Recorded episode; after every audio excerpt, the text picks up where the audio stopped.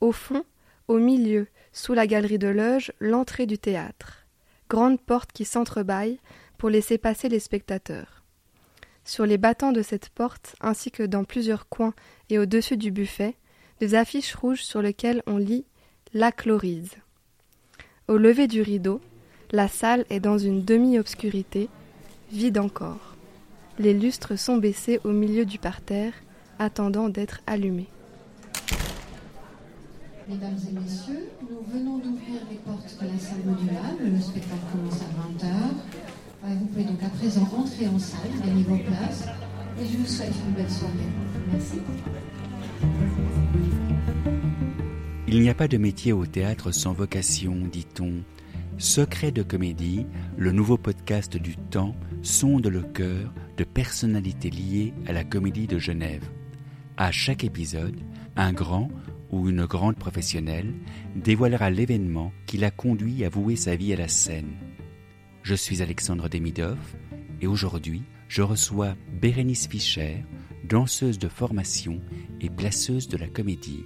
Ce podcast a été réalisé en partenariat avec la Comédie de Genève et avec le soutien de la Loterie Romande. Alors je m'appelle Bérénice Fischer et je travaille à la Comédie de Genève en tant que placeuse. Bonsoir. Bonjour. Bonsoir. Bonsoir. Merci. Merci. Cela consiste euh, à accueillir le public dans le théâtre. Alors J18, donc faut monter les marches, c'est écrit sur le côté et ça sera la place tout à l'extérieur. Merci. Je peux à la fois être dans la salle, dans les foyers, au vestiaire, euh, à l'entrée de la porte pour contrôler les billets. Avec mes collègues, euh, nous sommes comme une bouée à laquelle on peut s'accrocher si on est perdu, un point de repère. Bonsoir, bienvenue. Bonsoir. J'espère que ça va marcher. Oui, j'espère aussi. J'essaie de pas vous aveugler. Ah, oui, c'est bon. C'est bon, Merci. Bonne soirée. Merci. En tant que placeuse, des fois on peut se trouver dans des grands espaces avec énormément de monde. Donc ça veut dire avoir un regard euh, très périphérique, être dans une position aussi corporelle euh, d'écoute, pas d'attente, pour euh, répondre aux besoins du public que ce soit une question, un renseignement ou même un besoin physique de pouvoir soutenir la personne pour monter ou descendre les marches par exemple. Et une certaine bienveillance aussi et une patience envers les spectateurs, spectatrices. Je suis où? Ah, Alors euh, oui, on peut regarder, mais normalement mes collègues pourront vous guider à l'intérieur, mais vous êtes rang I, place 12. Place 12 Donc vous êtes... Euh, non, vous n'êtes pas au même endroit. Mais peut-être que vous pouvez vous arranger entre vous dans la salle. Bonjour. Bonjour. Oui, alors il y a une seule porte pour cette salle. Ah, du coup, on peut pas se tromper. Avec le déménagement de l'ancienne comédie à la nouvelle comédie, c'est un autre public. Il y a un public plus jeune à la nouvelle comédie. Et hum, ce que j'ai trouvé très beau, c'est qu'il y a des personnes qui nous l'ont dit. C'est la première fois qu'ils venaient au théâtre.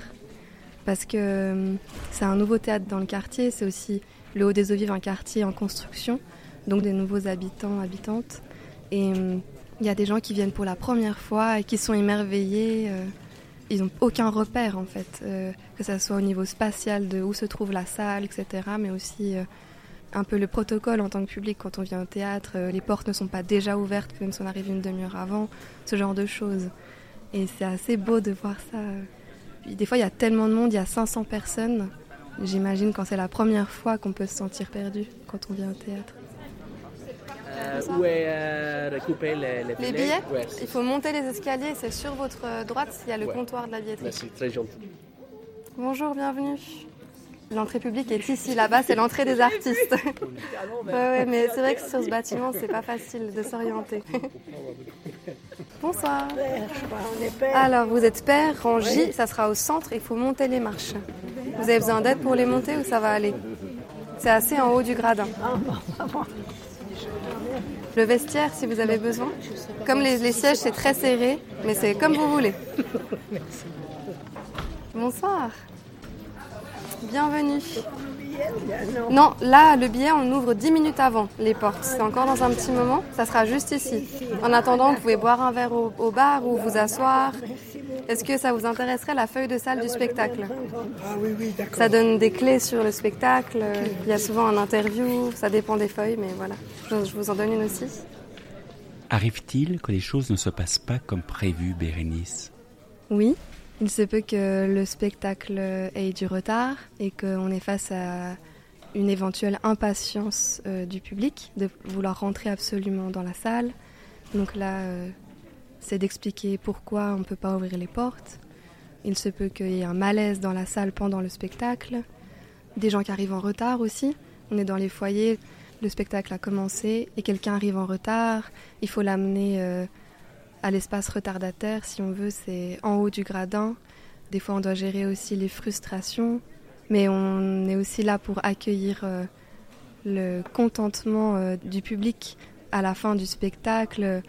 Ça arrive très souvent qu'ils nous donnent leur joie, euh, ou ce qu'ils ont ressenti. Très spontanément, ils viennent nous le dire. Et ça, c'est un cadeau.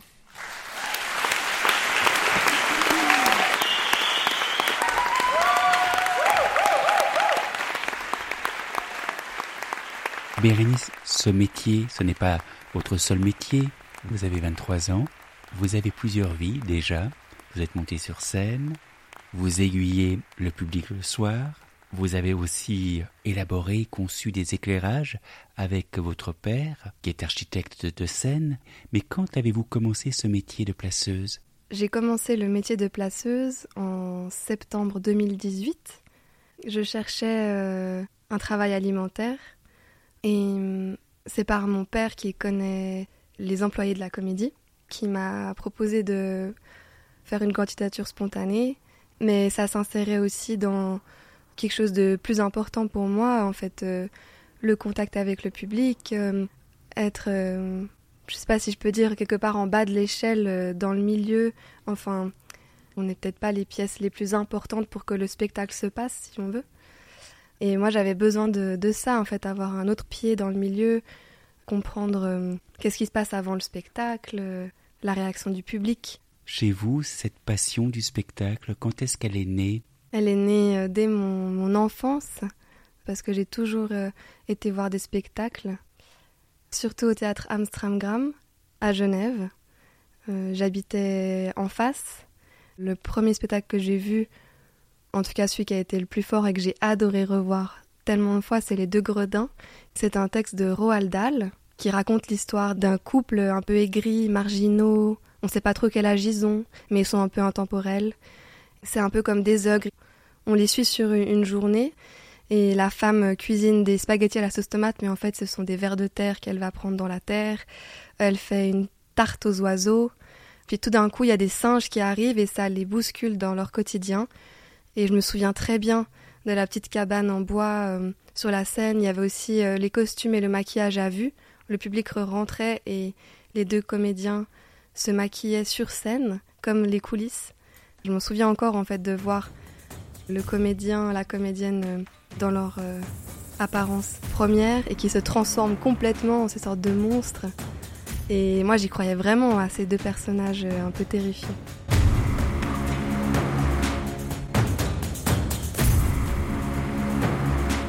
Vous aviez quel âge, Bérénice, quand vous avez vu Les Deux Gredins de Roald Dahl? La première fois j'étais vraiment toute petite, je pense que je devais avoir 5-6 ans et je l'ai revu plusieurs fois, ils l'ont refait plusieurs fois sur plusieurs saisons. Et la dernière fois, je devais être adolescente. C'était juste avant qu'ils détruisent les décors, qu'ils l'ont joué pour la dernière fois. Et j'avais besoin, je me souviens, d'aller le revoir pour quelque part dire au revoir aussi euh, à ce souvenir, même s'il est toujours là. Mais c'était tellement fort pour moi que j'avais trouvé ça important de pouvoir le revoir en étant plus grande. Après, euh, j'allais aussi voir plein d'autres spectacles euh, dans tous les théâtres euh, de Genève, que ça soit du théâtre ou de la danse, de la musique, de l'opéra, des concerts classiques, etc. Je pense que ça a toujours été tellement dans mon quotidien d'aller au théâtre. C'était vraiment quelque chose qu'on faisait même des fois plusieurs fois par semaine.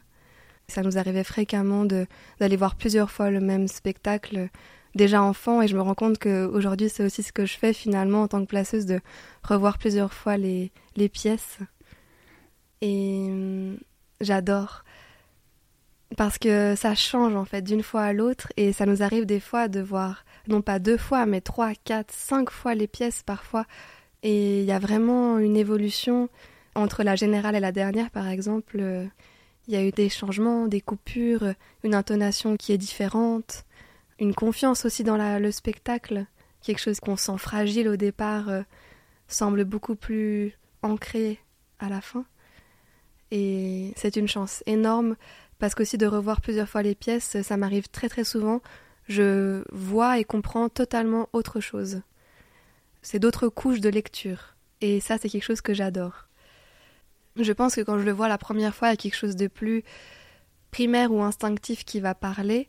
Est-ce que ça m'a touché ou pas? Tandis que quand je le revois la deuxième fois, je vais regarder la pièce euh, peut-être autrement. Je vais, par exemple, euh, plus m'accrocher au, au texte, au sens du texte, vraiment. Ce qui est dit, la manière dont c'est dit. Je pense qu'on pourrait essayer la scène euh, où Eddie. Euh, commence avec la première phrase. La vérité, c'est que le théâtre a été étonnamment facile pour moi. Je crois que c'est parce que je savais jouer des rôles. J'avais appris à le faire, malgré moi, depuis ma naissance. J'avais joué des rôles pour essayer de cacher qui j'étais, pour me protéger. Depuis ma naissance, j'ai essayé de cacher mon désir pour les autres garçons. Je m'étais acharné à être plus masculin, à correspondre aux images les plus caricaturales de la masculinité, à prendre les noms des joueurs de football par cœur, à aller boire des bières dans l'arrêt de bus du village le soir avec d'autres garçons jusqu'au milieu de la nuit, prétendre m'intéresser aux filles. J'avais fait tout ça pour que les insultes et les coups cessent à l'école, pour, atténuer le plus possible la place de l'insulte dans ma vie. Bérénice, vous vivez pleinement le théâtre, dans toutes ses dimensions. Est-ce que le théâtre pour vous est une sorte d'école, au fond, où l'on apprend non seulement la vie, mais aussi peut-être toutes les techniques qui vont faire le plaisir du soir? Tout à fait. Je ressens beaucoup de gratitude d'avoir, euh, et d'encore aujourd'hui, expérimenté cette euh, école de la vie, de pouvoir me former sur le terrain, d'avoir accès aussi à tous ces métiers euh, très différents, mais qui au final se rassemblent pour former un objet éphémère et unique. C'est quelque chose qui m'enthousiasme énormément.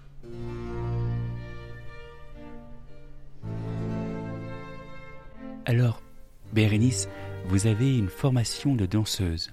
Vous avez choisi cette voie-là plutôt que la voie théâtrale. Pourquoi avoir opté pour la danse contemporaine? Je me suis pas vraiment posé la question de pourquoi j'ai choisi de faire de la danse.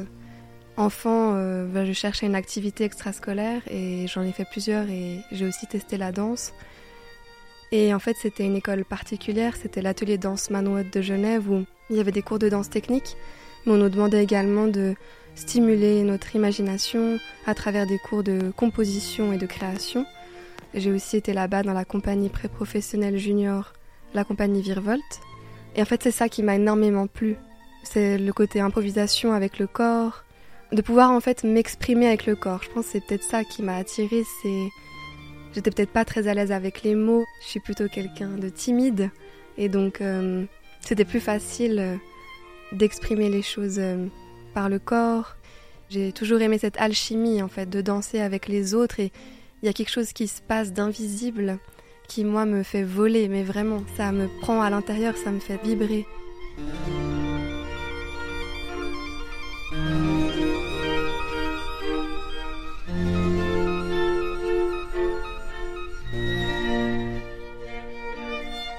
Dans la saison actuelle de la comédie qui se termine au mois de juin, ce mois de juin, est-ce qu'il y a un ou deux spectacles que vous rêveriez de revoir? Oui, j'ai aimé beaucoup de spectacles cette saison, notamment Transverse Orientation de Dimitris Papayoannou, un chorégraphe grec. Ce spectacle m'a fait pleurer, m'a fait vibrer. Je me suis complètement investie euh, dans mon rôle de spectatrice, euh, c'est-à-dire euh, j'étais pleinement dans ce qui se passait sur scène à, recevoir. J'ai adoré la lenteur que proposait la pièce, et la simplicité et la poésie euh, de toutes les petites scènes. Et j'ai été fascinée par toutes les possibles du corps, ces êtres hybrides avec un, deux, trois corps. Il y avait aussi beaucoup de répétitions, ça m'a plu énormément.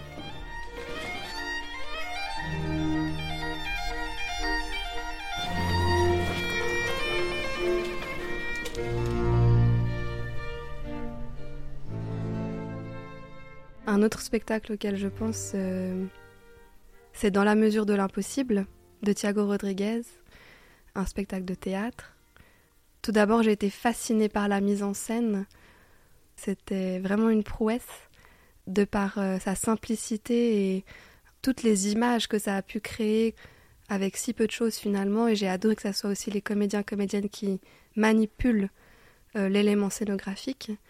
Et c'est un spectacle où j'ai vraiment ressenti mon cœur battre très très fort. Ça m'a, par rapport à ce qui était dit sur scène, mais aussi la musique qui était tellement intense que c'était des fois même presque trop. Je me souviens que la première fois que je l'ai vu, je l'ai vu plusieurs fois, mais à la fin, je voulais presque sortir de la salle, tellement c'était puissant et ça résonnait presque trop fort à l'intérieur.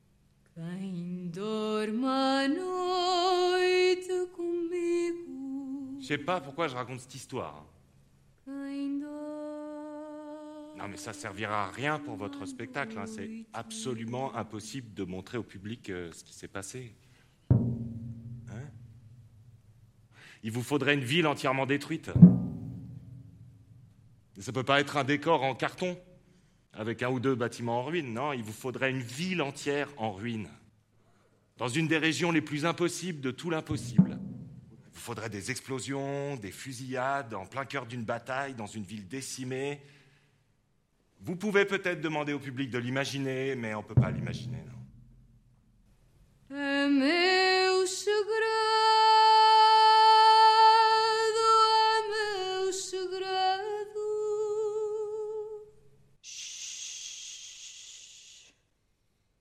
It's going to be all right. Just keep walking. Don't worry. Bérénice, une scène pour vous, c'est aussi fort qu'un écran de cinéma c'est plus fort. Parce que en face de moi se trouvent euh, des vraies personnes, des vrais êtres humains. Et quand ils vivent sur scène, les comédiens comédiennes, une émotion, c'est beaucoup plus fort euh, parce qu'il y a quelque chose de d'existant en fait dans l'espace commun qu'on partage que quand je suis devant un écran. Il y a quelque chose de presque physique.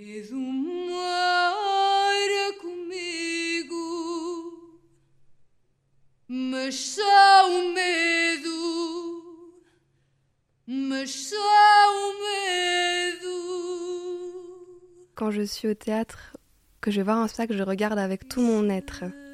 C'est comme si je laissais les pores euh, de mon cerveau, de mes yeux, mais aussi de mes oreilles, mais aussi de mon cœur quelque part euh, ouvert pour pouvoir accueillir ce qu'on va me proposer. Mais je suis aussi très curieuse de ce qui se passe euh, dans les cintres, au niveau de l'éclairage, de la scénographie, des déplacements dans l'espace. Euh, j'aime bien regarder les espaces entre, entre les comédiens, comédiennes, les danseurs, danseuses. Après, euh, effectivement, s'il y a quelque chose qui me touche plus, une performance qui va plus me toucher, mon regard, mon être va plus aller vers cet endroit-là, mais c'est vraiment quelque chose d'être dans l'accueil de la proposition.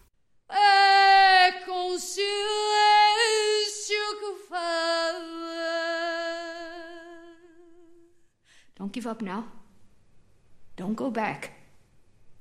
Just walk. Avez-vous, Bernice, des liens particuliers avec euh, certaines spectatrices, certains spectateurs, des habitués qui auraient du plaisir à vous revoir? Oui, ça m'est arrivé que pendant une saison, je me retrouve en face euh, de la même spectatrice ou du même spectateur et qu'on se reconnaisse, qu'on se dise bonjour, euh, on se demande comment ça va. Il y a aussi quelque chose qu'on me fait remarquer très très souvent, c'est mon prénom parce qu'en tant que placeuse, j'ai un uniforme, j'ai un badge où mon prénom est écrit, Bérénice, et c'est très fréquent qu'on me le fasse remarquer avec des phrases comme euh, Ah, est-ce que vous avez lu la pièce? Vous devez connaître Racine. Vous êtes vraiment à la bonne place Vous travaillez au bon endroit Et donc c'est vrai que depuis toute petite, on me rappelle souvent la Bérénice de Racine que j'ai vue au théâtre adolescente. Mais c'est surtout l'autre Bérénice qui me parle plus parce qu'à chaque fois que je regarde le ciel, euh, je pense à cette histoire. Dans le ciel, il y a une constellation qui s'appelle la chevelure de Bérénice, qui est tirée d'une euh, histoire véridique qui s'est vraiment passée environ 200 ans avant notre ère. Bérénice II était l'épouse de Ptolémée III, roi d'Égypte. Et Ptolémée part à la guerre. Et Bérénice promet de faire offrande de ses cheveux à la déesse Aphrodite si son mari revient sain et sauf. C'est le cas, elle revient sain et sauf. Et donc elle se coupe les cheveux et va les déposer sur l'autel d'Aphrodite. Et dans la nuit, ses cheveux disparaissent. Le lendemain, euh, elle et son époux Ptolémée sont foudrage, cherchent dans tout le royaume les cheveux, ne les trouvent pas. Et c'est alors que l'astronome de la ville leur dit que la déesse a tellement aimé l'offrande qu'elle a été placer les cheveux dans le ciel et leur dit Mais regardez, voyez ces trois étoiles qui forment un triangle rectangle, sont vos cheveux. Bérénice, il y a un auteur qui compte aussi pour vous, c'est Edmond Rostand. Tout à fait. Et son Cyrano. Pourquoi? Petite, j'avais un livre pour les enfants imagé, adapté euh, de l'histoire euh, Cyrano de Bergerac. Et je l'ai encore, ce livre. Les images m'ont vraiment marqué. Après, jeune adolescente, j'ai été voir la pièce euh, à Genève au théâtre élisabétain qui se trouvait dans le parc Lagrange. Ensuite, j'ai vu le film avec Gérard Depardieu, puis j'ai eu le texte en main. Et quand j'ai eu le texte, j'ai savouré euh, chaque ligne, chaque vers, parce que pour moi, je trouve que c'est à la fois très intense en émotion, mais il y a beaucoup d'humour aussi. Vous nous liriez un passage du Cyrano de Bergerac d'Edmond Rostand? Oui, avec plaisir.